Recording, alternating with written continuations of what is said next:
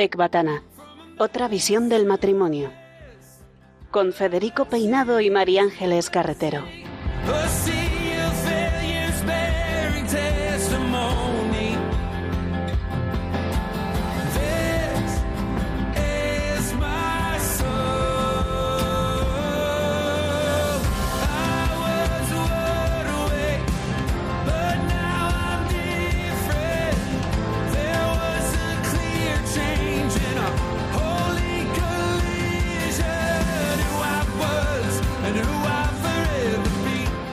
Queridos oyentes de Radio María, buenas noches y bienvenidos a Ecbatana. Pedimos al Espíritu Santo que nos acompañe en este programa mensual que los viernes de 9 a 10 de la noche, una hora menos en Canarias, dedicamos al sacramento del matrimonio. Hoy tenemos un programa muy potente en el que vamos a desenmascarar a los nuevos enemigos que tiene el amor esponsal en el mundo de hoy es importante conocer bien las tentaciones que utiliza el demonio para así poder hacerlas frente. Las heridas que arrastramos y nuestro propio pecado están en el origen de toda crisis matrimonial. Y es importante reconocer esto en nuestra vida para no echar la culpa a causas que están fuera de nuestro alcance.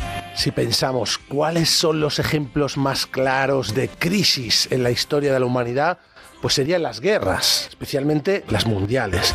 Y precisamente en este programa vamos a conocer a un matrimonio extraordinario que se mantuvo unido a pesar de protagonizar la Primera Guerra Mundial. Se trata de la historia de Carlos I de Austria, Beato, y Cita de Borbón Parma, sierva de Dios, los responsables del último imperio católico de la historia.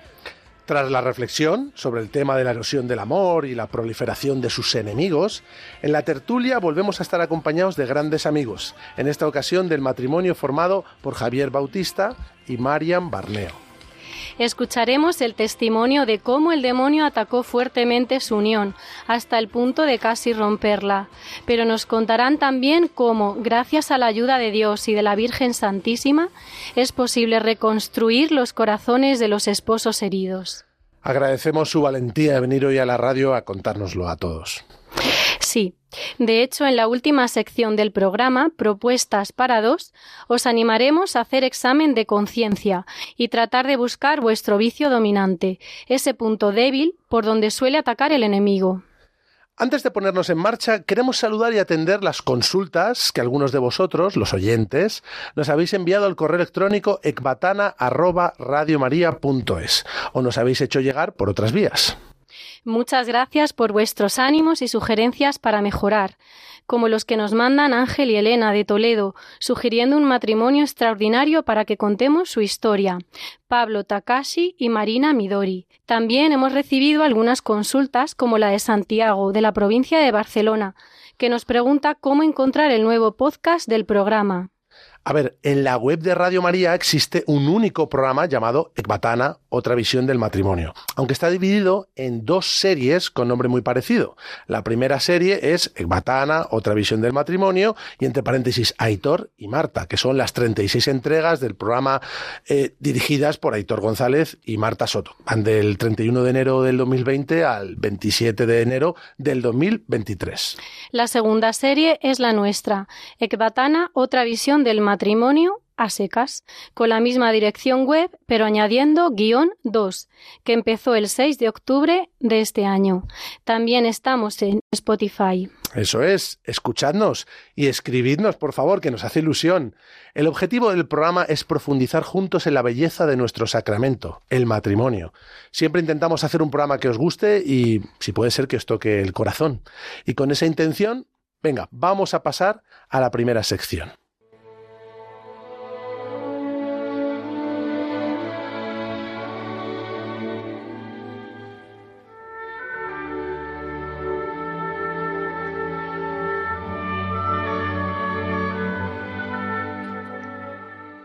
Matrimonios extraordinarios.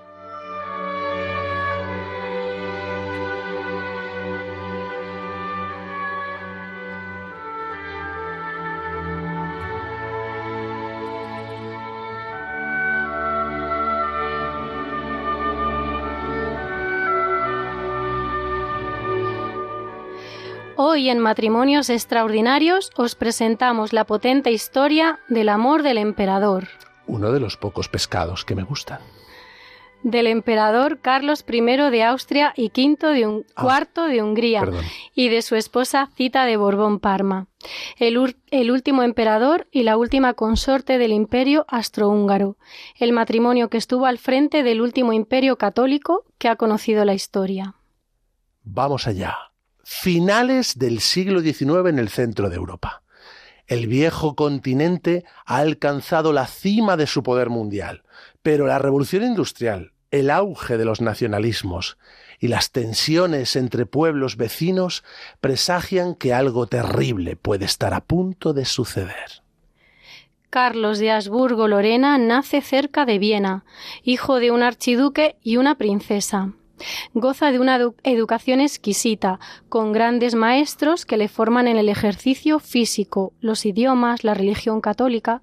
Comienza su carrera militar con tan solo 16 años. Carlos es un chaval muy generoso. Suele entregar a los niños pobres los muchos regalos que recibe. Y tiene un carácter pacífico. A pesar de su profesión, sabe bien que la mejor guerra es la que no se hace. Cita, por su parte, es italiana e hija de unos duques con nada menos que 17 hijos. Decidida y de carácter resuelto, es educada para desenvolverse en sociedad, como lo que es en la práctica una princesa. Anda, mira, igual que tú, una princesa. Porque eres la hija del rey de reyes. Lo somos por gracia de Dios, como también es un regalo del cielo que la abuela de Carlos haga de Celestina y le busque a su nieto, la princesa casadera, perfecta. Cita tiene buena posición económica, prestigio familiar, cultura, a pesar de sus 16 años, personalidad, formación religiosa y, por supuesto, es una belleza.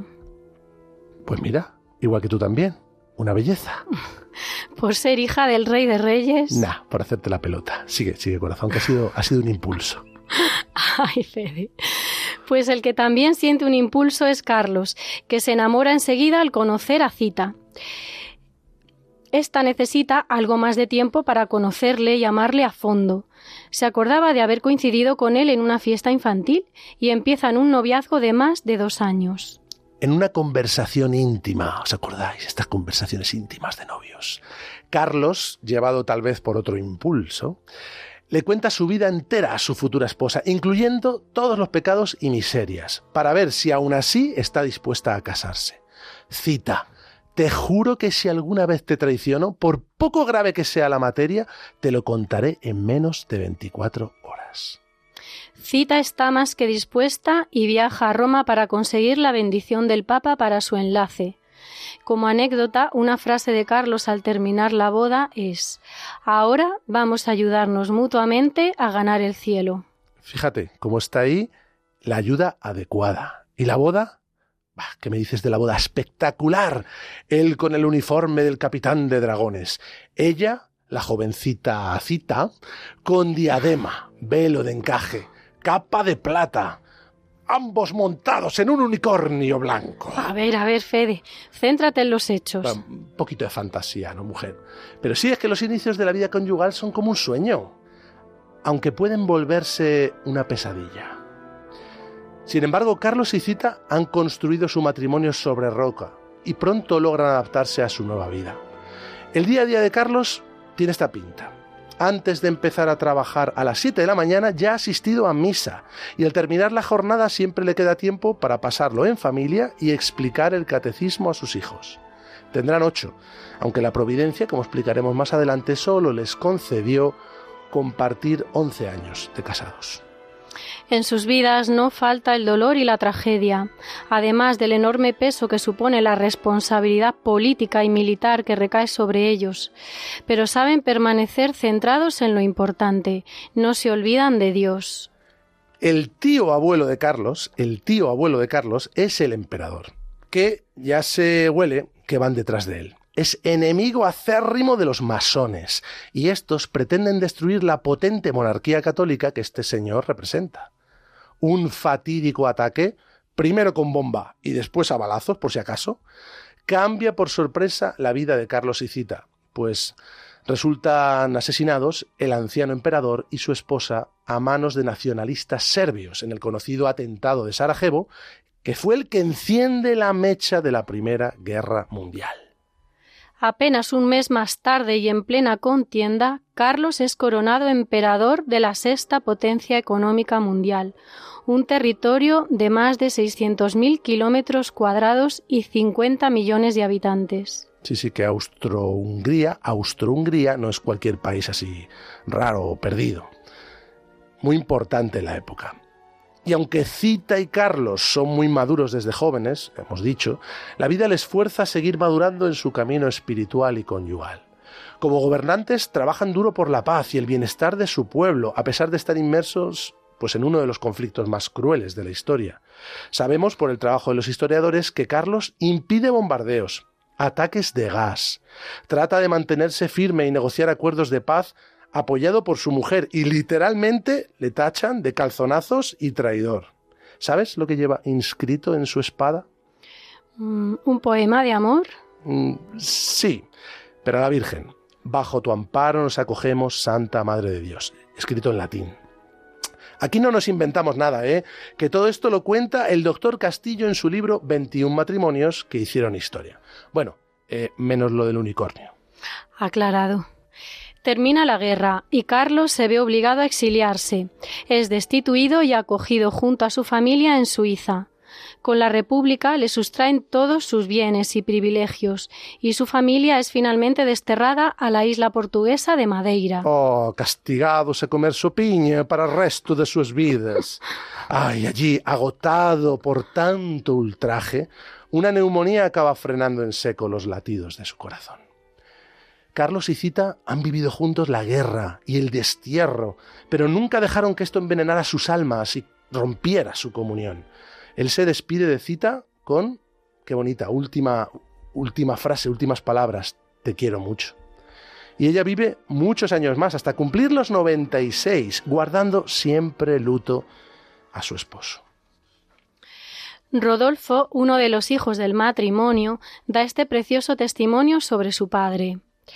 Era un hombre profundamente piadoso, un marido fiel, un excelente padre de siete hijos y un octavo que mi madre estaba esperando.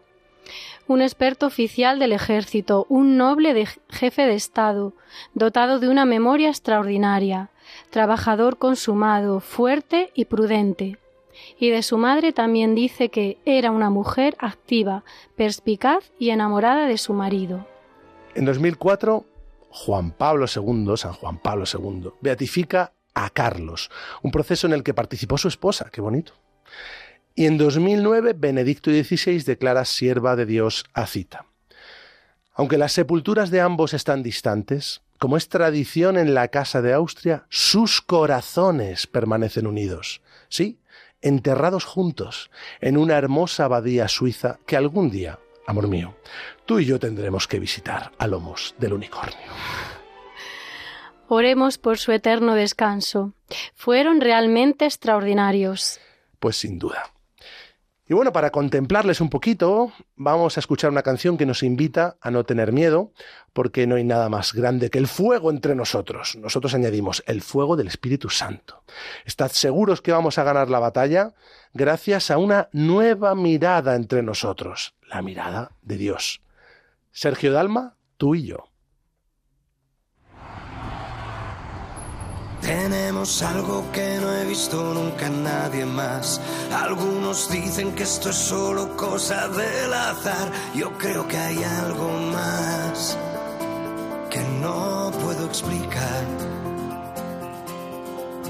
se te ocurra repetir que esto se va a pasar. Dime una sola cosa que pueda secar el mar. Lo intentarás frenar y nos volverá a alcanzar. Ni en sueños pude imaginar lo que ahora es tan real.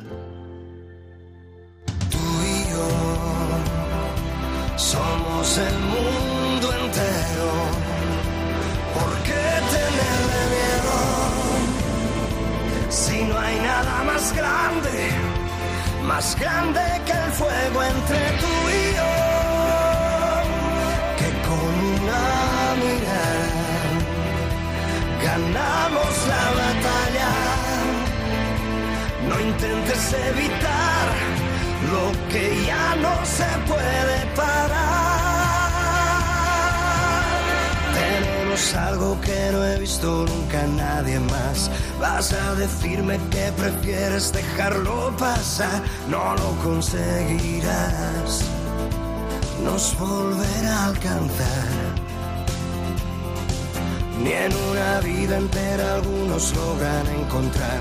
Eso que a ti y a mí nos atrapó fue un huracán que gira sin parar y no nos va a soltar.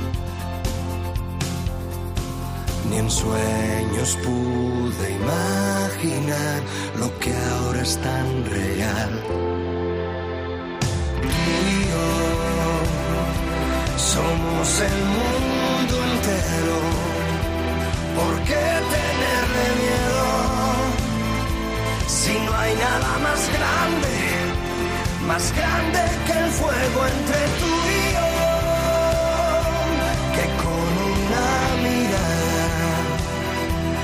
ganamos la batalla. No intentes evitar lo que ya no se puede parar, lo que ya nadie puede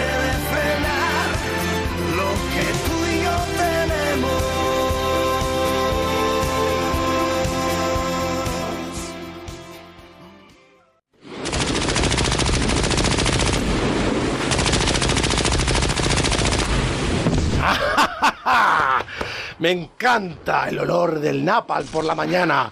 Vamos, soldado, coge tu fusil, defiende esa colina que nos tienen todos rodeados. Venga, pavila. ¿Pero de qué te has disfrazado ahora? ¿Qué disfraz? Esto no es un disfraz, es mi uniforme de combate. Hay que estar preparado para hacer frente a los enemigos. ¿Es que no te has enterado? Que nos rodean. Hay enemigos del amor. Me parece que te has vuelto a liar con el título del programa. Estos enemigos de los que vamos a hablar no se matan con fusiles. ¿No? Pero, ¿Cómo que no? Ah, ah, pues, ah, entonces, ¿quién son los enemigos del amor? Los compañeros de trabajo. No, los niños, los niños. Los vecinos, la comunidad de vecinos. Ah, no, los suegros. ¿Pero qué dices? Vamos a hablar de los aspectos de la vida moderna que más nocivos resultan para el amor entre esposos. Ah, pues bueno, mujer, sí, sí, no lo decía en serio, ¿eh? Un, abrazo a mis suegros, que, que son los dos, do- dos soles. Eh, o sea, entiendo que hablamos entonces de enemigos espirituales, ¿no? Y, y- y, oye, pues, pues sí, ¿no? Si te parece, eh, ¿hablamos de lo que piensan los pensadores actuales sobre estos enemigos? Adelante. Venga, bueno, pues entonces me centro. A mí me gusta empezar, aunque parezca mentira, con los pies en la tierra. Si es que se puede llamar así a comentar lo que dicen los filósofos, que también, cuidado, los filósofos. Ya sabes que sigo con atención lo que Ángel Barahona explica en su libro sobre el amor en tiempos incrédulos. Todo esto que has contado en programas Eso es. anteriores de la psicología mimética, Eso el narcisismo y todo eso. Exacto, eso no lo podemos perder de vista. Tenemos que saber que somos seres de deseos y que todos albergamos el ser reconocido por otro de forma exclusiva, ser amado simplemente por lo que soy. En los niños es fácil ver cómo buscan ser el centro de atención. Mm, Claro, bueno, y en los adultos. Lo que es difícil de encontrar en los adultos es quien acepte la dura realidad de que no somos humanamente tan amables. Estamos llenos de miserias y pecados. Y esta verdad donde mejor se descubre es en la propia relación con el otro. El que está más cerca de ti es el que mejor sabe lo lejos que estás de ser perfecto. A todos nos sorprende que el que duerme contigo se pueda convertir en tu peor enemigo. Sí, la verdad es que es increíble, ¿no? Según este pensador que también citamos, René Girard, desear es imitar el deseo de otro. Y cuanto más cerca estamos de quien imitamos, pues al final menos importa el objeto de deseo y más ese sujeto mediador, ese que está a mi lado, que puede llegar a convertirse incluso en mi rival, rival en el amor. Oye, que yo necesito ser amado más que tú. Y rival en el odio. Tú, tú eres mucho más decepcionante que yo. Pero esta es una visión muy pobre del amor. Por supuesto.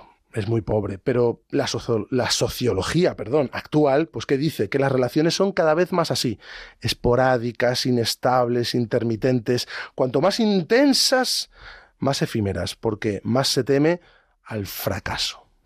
Supongo que vivir aceleradamente a través de una pantalla, buscando los likes, no ayuda a consolidar las relaciones. Pues claro, esos, a ver, esos factores son enemigos mm, concretos y claros del amor, ¿no? Relacionarnos con mucha gente muy rápido, pues realmente difumina el valor del otro.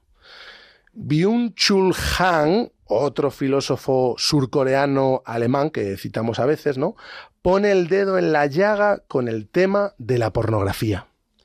Fíjate, si hay algo capaz de aniquilar la sexualidad hoy en día, no va a ser su sublimación, su represión, un código moral excesivamente puritano, no, no, va a ser la hipersexualidad, el porno.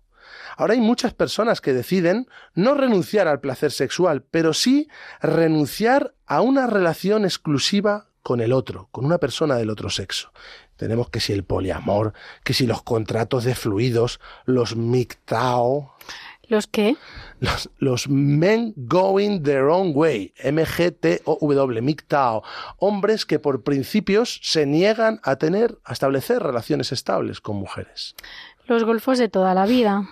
Bueno, a ver, personas, sí, encerradas cada vez más en sí mismas y alejando la posibilidad de ese encuentro con el otro, que es quien puede ofrecerte la verdad de quién eres. El mundo padece una enfermedad metafísica. Nos aislamos en deseos mal digeridos, mal vividos, mal aceptados. Banalizar la sexualidad, pues nos está reduciendo a objetos de consumo. Si no hay amor, tampoco hay sexo que llene plenamente. Nuestra afectividad se vuelve más y más exigente y desaparece la gratuidad en las relaciones. Solo queda el intercambio. Es el mercado amigo, que diría el otro. Pues vaya panorama. Aunque es un diagnóstico pesimista, debemos conocer dónde está la herida para poder sanarla. Pongamos la mirada en el cielo y veamos qué nos dice la Iglesia sobre todo esto. Necesitamos esa luz de la Iglesia para afrontar esta crisis. Lo primero es corregir eso que decías antes de que si el otro está muy cerca, éste descubre que no eres amable. Eso no pasa con Dios. Pues, pues tienes toda la razón. No hay nadie que esté más cerca de nosotros, que nos conozca mejor, y sin embargo nos ama radicalmente. Dice el Concilio Vaticano II, en Gaudium et Spes, que el ser humano es la única criatura terrestre a la que Dios ha amado por sí misma, y de hecho es la única que está llamada a amar así, a amar a los demás de esa misma forma. Qué misterio, ¿no? ¿Cómo es que nos ama Dios? No habiendo nada oculto de nuestra miseria a sus ojos, y siendo Él tan santo y perfecto. Él nos ama primero, desde la creación del mundo. Nos ama con misericordia, como el buen samaritano. Nos ama desde la entrega y el servicio, porque es Jesús en el lavatorio de los pies. Nos ama con poder, como sana al ciego de nacimiento. Pues me da esperanza oírlo. Con el amor de Dios podemos hacer frente al enemigo a esa erosión, ¿no? ese desdibujar del otro y del amor que, que vivimos. Me recuerda que el amor no es un mero sentimiento, no es un impulso, no es un apetito, sino que tiene que traducirse en acciones concretas, en sacrificios desinteresados en favor del otro. El amor es la mejor receta contra el individualismo. Para amar debidamente al otro es imprescindible amarse a sí mismo, pero no egoístamente, sino de manera ordenada. Hace falta la conversión, recuperar la relación con el otro con mayúsculas y saberse queridos tal y como somos, defectos incluidos, de manera incondicional. Y desde ahí podremos amar libremente al otro con minúsculas. Pues sí. ¿Se te ocurre alguna cita para rematar la sección? Sí, San Juan 13, versículos 34 al 35. Un claro mandato de Jesucristo a sus seguidores. Estamos aquí para amarnos. Mm. Os doy un mandamiento nuevo, que os améis unos a otros. Como yo os he amado, amaos también unos a otros. En esto conocerán todos que sois discípulos míos, si os amáis unos a otros. Pues sí, y no asustarse, ¿no? Cuando choquemos contra nuestros propios límites, todos los tenemos, pero tomar conciencia, precisamente gracias al otro, nos hace crecer en humildad y nos invita a apoyarnos verdaderamente en Dios y no en nuestras fuerzas. Amén. Ahí lo dejamos. Pues nada, os recordamos que estáis escuchando Radio María España, el programa Ecbatana, otra visión del matrimonio, presentado por mi esposa, María Ángeles Carretero, y un servidor, Federico Peinado, hablando en esta ocasión sobre los enemigos del amor que campan a sus anchas en la sociedad actual. Escuchamos ahora un tema que han elegido nuestros invitados que nos recuerda que el amor se fortalece superando las pruebas y no a base de momentos de pasión. Vivimos siempre juntos de Nacho Cano con Mercedes Ferrer.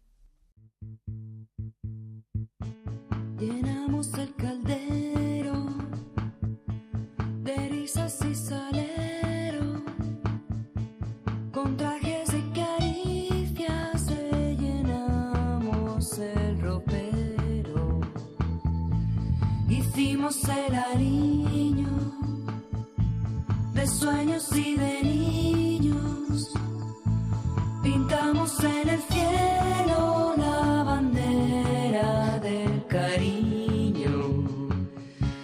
Las cosas se complican si el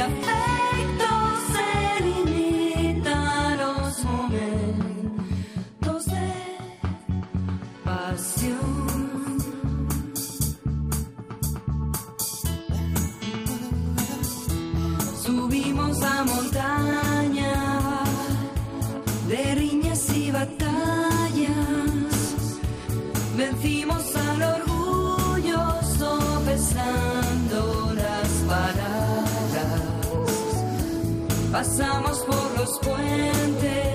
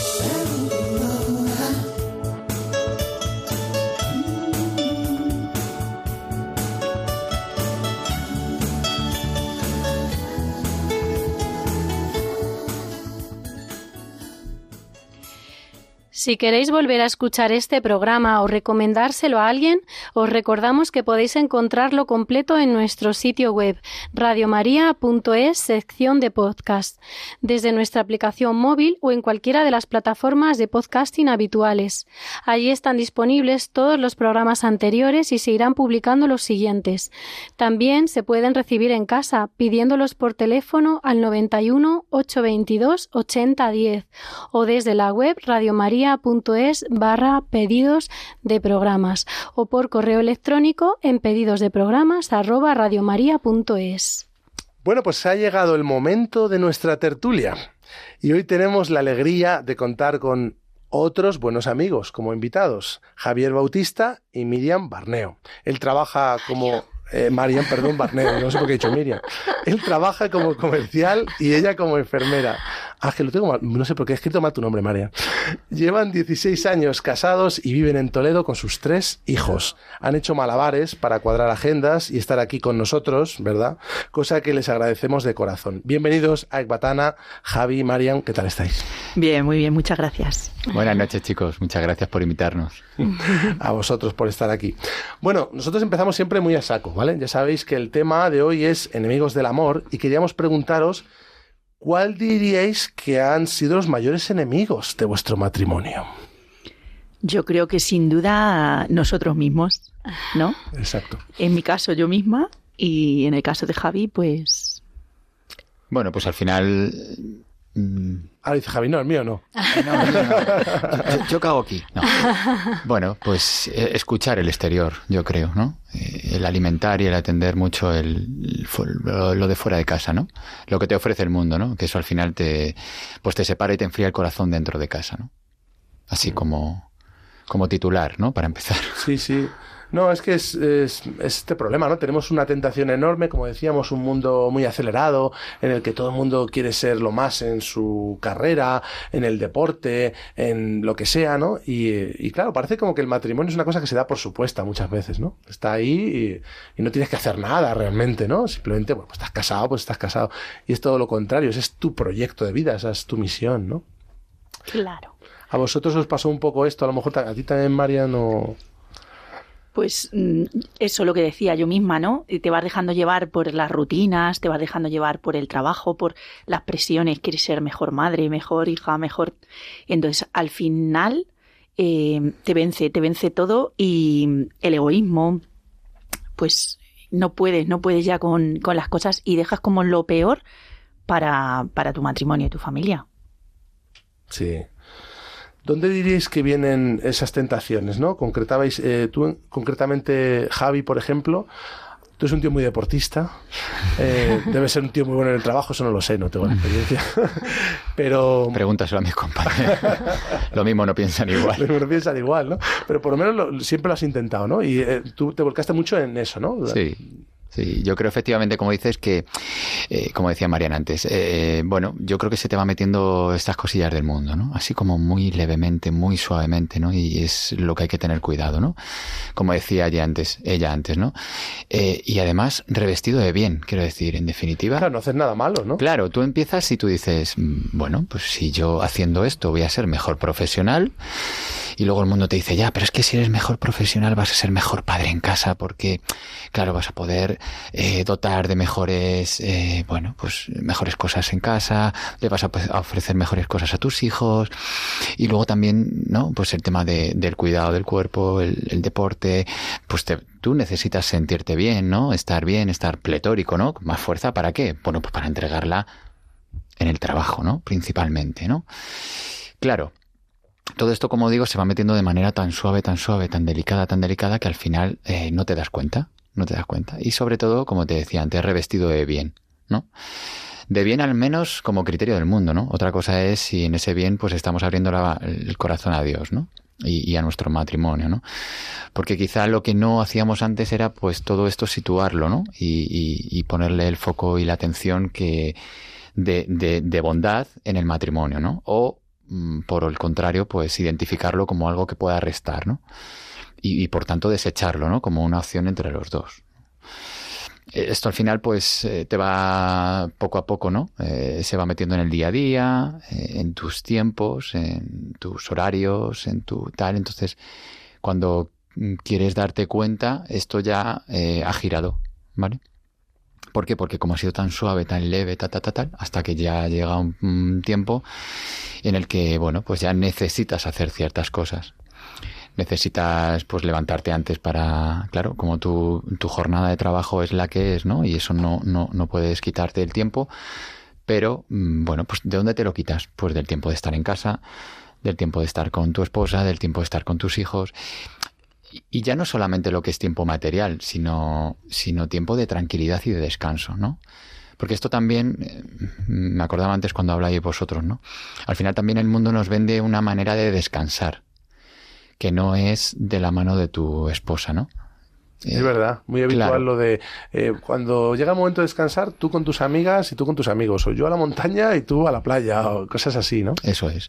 O, o los hobbies, ¿no? Pues son hobbies totalmente separados, ¿no? Una cosa es que seas diferente, otra cosa es que esas diferencias las extrapoles de tal manera, pues que al final sea elementos para, para la guerra, ¿no? Que, que, que tú contabas antes, ¿no? Entonces, bueno, pues al final te das cuenta que, que esto ha girado, como decía antes, ¿no? Esto ha pasado el tiempo, incluso años, ¿no? Eh, entonces, Y va dejando pozos. claro, claro, ese es el tema, ¿no? Va dejando como heridas o... Sí, efectivamente, ¿no? Ella, lo que decía antes, ¿no? Ella en su mejor ser madre o esposa o tal, pues también a lo mejor, ¿no? Y yo en mi, más en el mundo, pero también, cuidado, ¿no? Como que también yo quería ser mejor dentro de casa, ¿vale?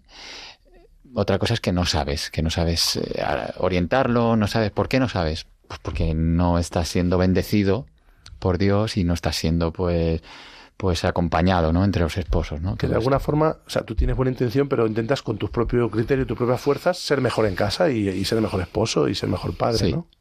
Claro, pero también te vas quitando tiempo, que es lo que decía, de estar de, en familia, es de estar con tu mujer o con tu marido. Porque, claro, como la jornada es la que es, que es lo que decía Javi, a partir de ahí, pues lo meto más cosas. Meto el deporte, meto el autocuidado que se lleva mucho. Si yo estoy mejor o yo me siento mejor, que es lo que te venden, pues estoy mejor en casa. Claro, pero estás quitando tiempo, estás quitando momentos de compartir, estás quitando momentos de estar, que también estamos como muy acostumbrados a hacer muchas cosas, ¿no? Y a no parar y a no decir, venga, nos vamos a aburrir juntos, ¿no? Vamos a pasar la tarde aquí y nos vamos a aburrir y vamos a jugar a un juego, porque nos estamos aburriendo. Es que si no, estamos todo el día ocupando, ocupando ahora esto, ahora lo otro, ahora metemos, ahora cuando nos damos cuenta, se pasa el tiempo, se pasan los días, se pasan los años y estamos vacíos. Tenemos algún amigo que dice eso, ¿no? De lo de cuando viene su hijo ahí a pincharle, oye, que me aburre. Hijo, pues abúrrete, abúrrete un rato. Así es. que no, no pasa nada, ¿no? Por aburrirse un poco. Por... Pero es verdad que tenemos como agendas siempre llenas, todo programado y vamos a aprovechar. No sé, me llama la atención como esa sensación de todo el mundo sabe que se, se acaba esta vida y, y como es la única que hay, ¿no? Que es la idea que tiene la gente, pues, pues nada, pues hay que aprovecharla al máximo. Y vamos a meter a huecos, todos los huecos siempre llenos eh, y no hay valor en ese simplemente compartir una vida que no sea hiperproductiva, hiperorganizada con, con tu esposa, con tu familia.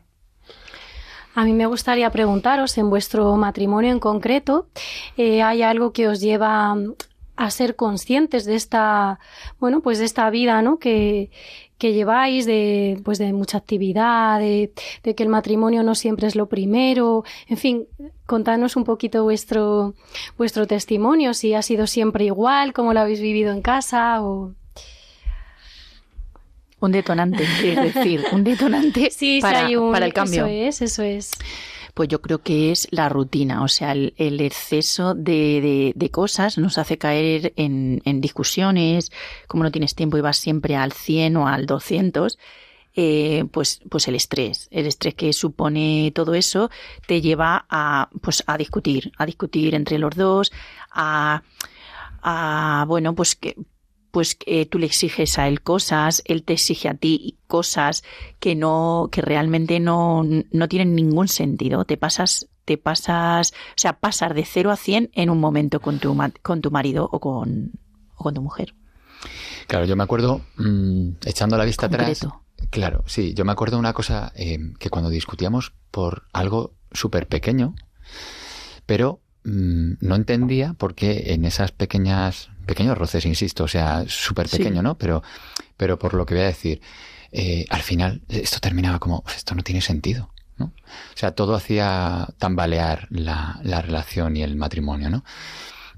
Y yo creo que ahora, echando la vista atrás, pues podía ser un poco por esto, ¿no? Por la rutina que dice Marian y también por el cansancio, ¿no?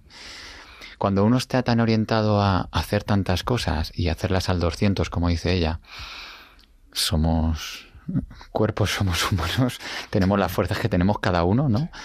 Eh, gracias a Dios, pero limitados, claro. Eh, ¿Cuándo llegan las horas de limitación? Pues cuando estás en casa, ¿no?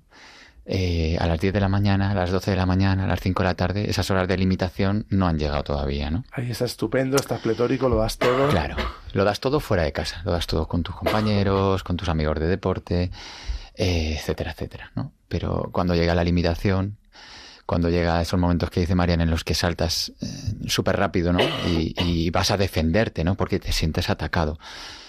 Claro, pero tú vienes de tantas horas de dar lo mejor a otros que eh, en ese momento en casa, pues eh, tu pecado, tu limitación ya te aplasta, ¿no? Como te aplasta y no somos capaces de identificarlo, pues lo que hacemos es defendernos, pelearnos, seguir. Y claro, pues no me entiende, no me escucha, no tal. ¿Por qué? Pues porque, en definitiva, ¿qué era lo que queremos? Proyectar lo que, lo que estamos haciendo en el mundo, lo que estamos haciendo fuera de casa. Eh, nuestro ideal que sería, pues que nuestro esposo fuera así. ¿no? Como no lo tenemos porque no es así, estamos eh, vagando en algo ficticio, pues lógicamente pues, pues llega la frustración, ¿no? Y, y los interminables roces y todo esto, ¿no? Es curioso, es verdad, que se propone como ese ideal de matrimonio que de alguna forma tenemos en la cabeza y, y el otro de repente pues no, no cuadra, ¿no? Es un obstáculo con eso y esto que hemos dicho, esa rivalidad que se crea entre, entre los esposos en el que ah, se supone que los dos deberíamos remar en la misma dirección y sin embargo no, no, es que tú eres un obstáculo, es que tú no Claro. entiendes que no sé qué. Estás sobrando, estás sobrando, ¿no? En ese día a día lleno de cosas, eh, el cansancio te puede, como decía Javi, y, y el otro te está sobrando porque te está poniendo ahí una puerta que te, porque te está exigiendo, exigiendo que, que le des lo que él quiere en ese momento. Claro. Sí, sí, sí. Claro, fíjate, se, se me ocurre una cosa ahora que dice María en esto de los límites, ¿no? Al final, el que tu esposo o tu esposa, eh, bueno, pues no sea como tú o no proyecte lo que tú quieras proyectar fuera, al final lo que te está haciendo es darte, ¿no? Señales de aviso de, pues de tu sacramento, ¿no? De nosotros, gracias a Dios, pues nacimos en familias católicas, eh, el Señor siempre nos ha bendecido de una manera estando más cerca, más lejos, pues en la iglesia, ¿no? Pero sí que es cierto que, que en ese no ir en esa dirección, cuando el mundo te empieza a atrapar, son como notas, ¿no? De, de aviso para decir, cuidado que no tenemos que hacer de los dos lo mismo, ¿no? No, no nos embarcamos en, en esta nueva vida con el Señor, ¿no? Mm, Para hacer los dos lo mismo, ni para entendernos como el mundo quiere que nos entendamos, etcétera, etcétera, ¿no? Entonces, eso sí que fue como, bueno, notas de aviso, ¿no? Cuidado, ¿no? Claro. Como una chinita en el zapato. ¿Y notabais, o sea, en vuestra familia, cuando no vivíais esto bien, ¿no? Y, y poco a poco os iba comiendo el mundo, en vuestros hijos, ¿notabais que de alguna manera esto hacía daño al matrimonio? Sí, sí, sí, sí. Sí, porque claro, ellos te ven discutir, entonces son pequeños, no saben si, si es una chorrada, que realmente eran chorradas. O sea, no había nada que dijeras es que ha pasado esto, ¿no? Pero a ellos les duele. O sea, a ellos como niños eh, lo ven todo uf, duro y, y todo el rato era como, os vais a separar o ¿Os decían eso? sí. En algún, en, algún, en algún caso y una de ellas. Nuestra segunda hija.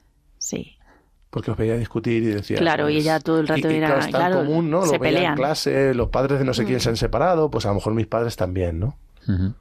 Eso es. Luego, mm, no nos hacemos idea, ¿no? Del sufrimiento que, que esto puede ocasionar entre nosotros y, y a los que viven con nosotros, ¿no? A nuestros hijos, ¿no? Y más en estas edades, bueno, en cualquier edad, ¿no? Cualquier edad.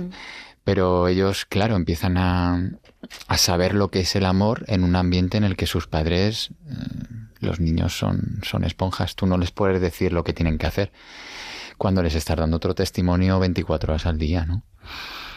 Entonces, claro, ellos están aprendiendo esa manera en la que luego, luego ellos amarán, ¿no? Con el testimonio que han visto en casa con sus padres. Claro, yo eh, ahí he visto que, mm, que nosotros éramos como, como que nos, inter- nos intercambiábamos, ¿no? O sea, ahora nos repartíamos las tareas. Ahora voy yo a esto, ahora tú vas a lo otro, ahora es que tú has ido aquí, ahora tienes que ir tú allí, es que ahora Eh, recoges... Digamos que si está mamá, no está papá. Y si está papá, no está sí, mamá. claro, claro, hacíamos huecos ahí en, en las cosas. Y, y bueno, eso ellos también lo ven. Pero eso es lo común, o sea, tampoco les choca a los niños. Es lo que, es lo que se está haciendo, o sea, la gente aquí se divide las tareas.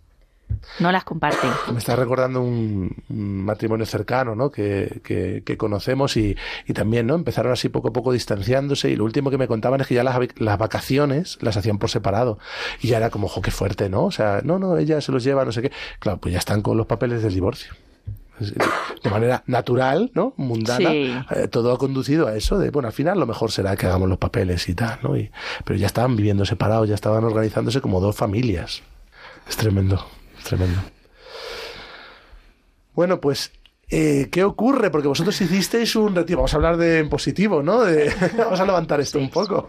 Eh, vosotros hicisteis un retiro eh, de proyecto Amor Conyugal o hubo otros mm, elementos. Contarnos un poco, ¿no? ¿Qué, em, ¿Qué os tocó el corazón? ¿Qué os hizo decir, oye, esto hay que cambiarlo, ¿no? Porque si no seguimos ese camino hacia el divorcio. Mm, Claro. Mira, nosotros hicimos un retiro de Proyecto Amor Conyugal en febrero del 2019 en Salamanca. Pues mira, en estas rutinas de que os estamos diciendo de, bueno, pues de la desgana, de esto no tiene solución, de pues, pues mejor tú por tu lado, yo por el mío. En esto, en esto, en este día a día así tan, tan duro, eh, nos, nos invitaron a hacer un retiro de Proyecto Amor Conyugal que había empezado a hacer algún, había hecho algún matrimonio de la diócesis de Toledo en enero y bueno, pues habían visto que era una herramienta muy importante para el matrimonio. Porque tres meses antes, ¿no? Sí, tres meses antes. Nuestra casa, en un salón, hablando con un ángel de la guarda que nosotros tenemos, pues ahí, mm, bueno, pues yo creo que nos llevaron al precipicio, nos lo enseñaron y nos dijeron, así no podéis continuar. Esto, esto es ¿no? una castaña. Para estar así, mm, divorciaros. No, esto no tiene ningún sentido, ¿no? Os, alguien os lo planteó Sí, así, sí, o sea, claro. os habló directamente de ello, ¿no? Por eso digo que nos llevaron al precipicio para ver, ¿no? Eh, si lo que contemplabas te gustaba o no. ¿No? Y no, y no- Tampoco nos gustaba. Claro. Y de ahí, pues, como estaba contando Marian, nos invitaron a, a este retiro de Proyecto Amor Conyugal. Nada, pues nos invitaron al retiro este en febrero. Mm, La verdad es que no nos lo pensamos, ¿no? Bastante dóciles ahí. Eh, nos apuntamos, nos fuimos el fin de semana y la verdad es que poco a poco, bueno, durante el fin de semana fuimos mm, esta- participando en el retiro, dejándonos llevar. También nos recomendaron dejaros llevar, no os cuestionéis nada, tal. Pero no hubo resistencia ahí por vuestra parte. Bueno, No. a ver, resistencia, fíjate lo ilusos que éramos, ¿no? Porque eh, normalmente esto de conducir en los hombres, no sé lo que nos pasa de- en la neurona esta que tenemos en la cabeza, ¿no? Pues yo venía de una semana de trabajo, yo creo que de las peores que he tenido en mi vida, sinceramente. Estaba tan cansado el viernes cuando salimos de casa que Marian flipaba cuando la dije, conduce tú, yo no puedo. Toledo, Salamanca, yo decía, no, Este, la- ¿Qué le está pasando a este? O sea, le da igual. sí. Pues la verdad es que antes de llegar a Salamanca paramos a echar gasolina, porque era a las cinco y media, yo creo. Y, y eran las cinco menos cuarto y quedaban dos kilómetros. Y dijimos, vamos a tomar un café. Y en la gasolinera dijimos, ¿y si nos vamos a un hotel que nadie sabe dónde estamos? Los niños ¿Qué ma- qué colocados, pla- planazo, ¿no? La si tú y gente yo estamos saben bien, que estamos ¿no? en Salamanca, pues nos vamos a otro sitio, Claro. no nos va a buscar nadie. Claro. No, bueno, esa fue la única resistencia, no, no hubo otra. Bueno, hubo distracciones, ¿no? Durante el retiro, durante el fin de semana. Esto sí que lo, lo contamos, ¿no? Sí. Que yo creo que el más débil de los dos soy yo. Y, bueno, yo creo que el, demonio, ¿no? Que intenta dividir, eh, pues eh, me estuvo distrayendo, principalmente a mí, durante el fin de semana. Nada, pues eh, terminó el retiro. Queréis que contemos a la vuelta, ¿no? Y, y la verdad es que decidimos, o sea, veníamos con la cabeza, o sea, muy alegres, felices, pero eh, habiendo descubierto, pues, mm, que somos un don el uno para el otro, que, mm, que somos diferentes, pero nos complementamos. Y, y veníamos también con la cabeza como uf, embotada, ¿no? O sea, era una sensación de, de entre muy bien y muy atascados, ¿no? Entonces decidí, yo, tú conduce que me duermo. Porque, porque ahora mismo no, no estoy para hablar de esto. Y así fue. Luego la verdad es que nuestra rutina y nuestra vida fue cambiando muy poco a poco. O sea, no te podemos decir, nos ha cambiado esto, nos cambió de un día para otro esto, esto, esto, no, pero sí que nos cambió la mirada y sí que fuimos mm, viendo pues lo que somos el uno para el otro. Sí, porque nosotros, eh, humanamente, ¿no? Cuando algún matrimonio nos ha preguntado o tal, o cuando hablamos con alguien, oye, pero esto lo decimos mucho. No- Nosotros cuando salimos del retiro no cogimos un papel y boli, ¿no? Y dijimos, oye, mira, pues durante este fin de semana la Virgen y el Señor nos ha ayudado a darnos cuenta un poco de esto, ¿no? Bueno, pues ahora yo voy a cambiar esto, tú vas a cambiar esto. Yo voy a cambiar esto, tú vas a cambiar... No. Pensamos que la pieza del puzzle que humanamente éramos incapaces de que encajara, pues el Señor la hizo encajar gracias a, a- este retiro. Qué bien. Jo, pues ojalá matrimonios que nos puedan estar escuchando, ¿no? Que, que a lo mejor también dicen, jo, pues nosotros también estamos un poco aplastados por la rutina, por la autoexigencia esta del mundo moderno y, y oye, poco a poco sí que estamos haciendo cosas separados, empezamos a sentir que, claro, no pasamos tiempo juntos, que, no sé, ¿no? Eh, pues escuchándoos, pues se animen, ¿no? Imagino que lo recomendáis, ¿no? Hacer este retiro de Proyecto Amor Conyugal y luego a darle un seguimiento, porque vosotros lo que decís que no, no fue un cambio brusco, pero sí entiendo que un trabajo, ¿no? Que vosotros cuidabais el estar juntos, cuidabais la oración juntos y, y habéis seguido, ¿no? Participando en, en lo que habéis podido de proyectos, sabemos, os conocemos y sabemos que estáis metidos en cien mil cosas. Eh, pero sí, yo creo que, que tener un ángel de la guarda también es algo bueno, ¿no? A- Sí. a alguien que, que te haga ver un poco dónde te estás metiendo, porque si no, no te das cuenta. Sí, eso es. Al final el Señor nos habla a través de, bueno, pues de su palabra, lógicamente, pero también de, todas las personas que nos acompañan, ¿no?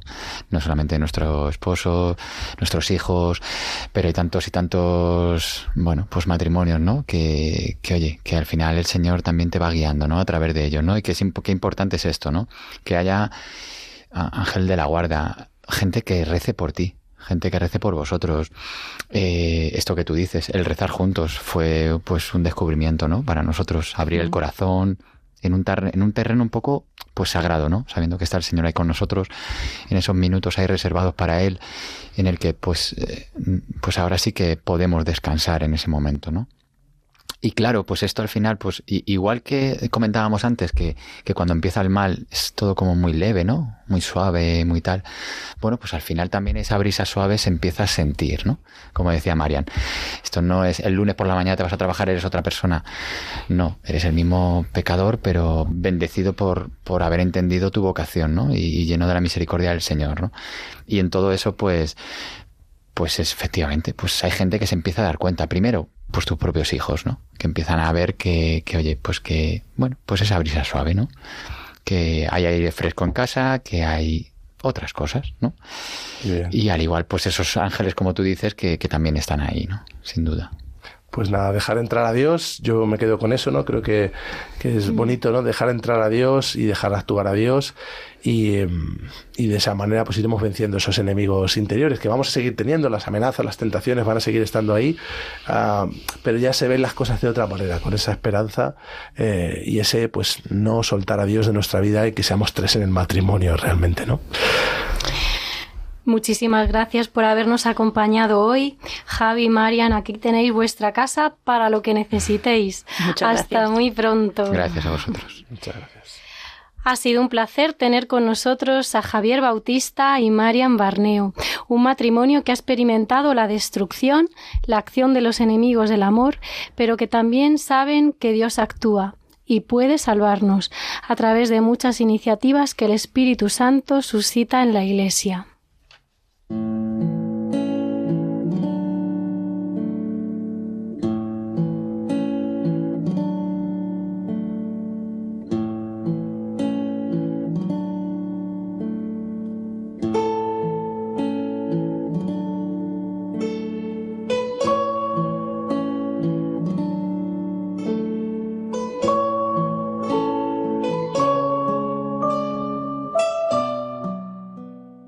Propuestas para dos.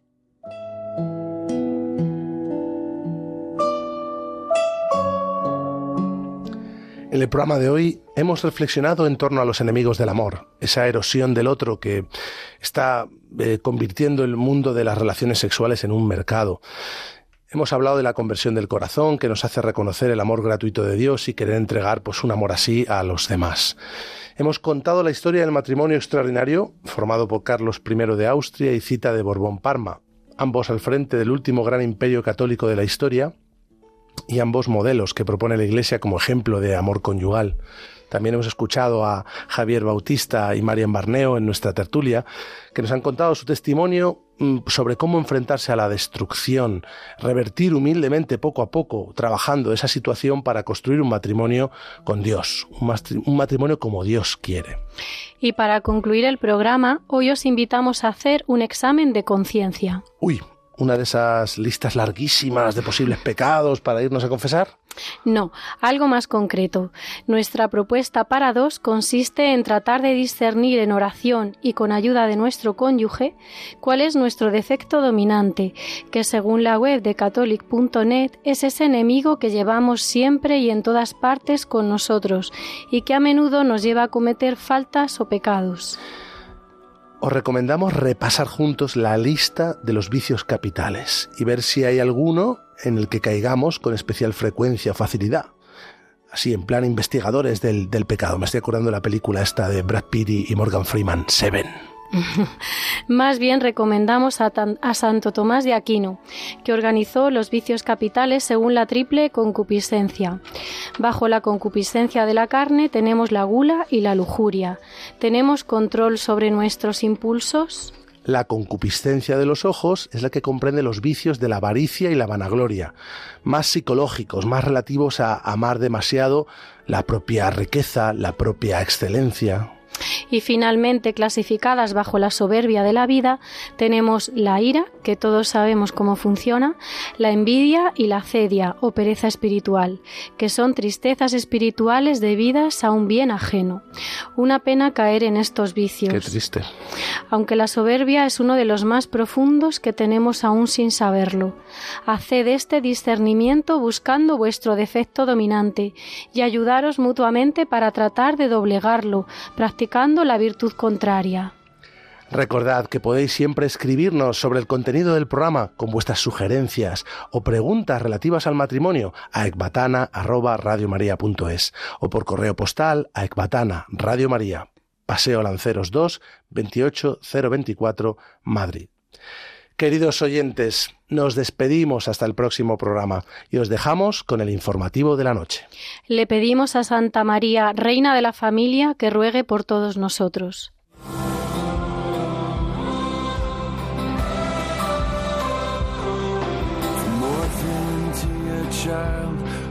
Stone to running wild, from a seed in the ground to breaking down. Ecbatana, otra visión del matrimonio.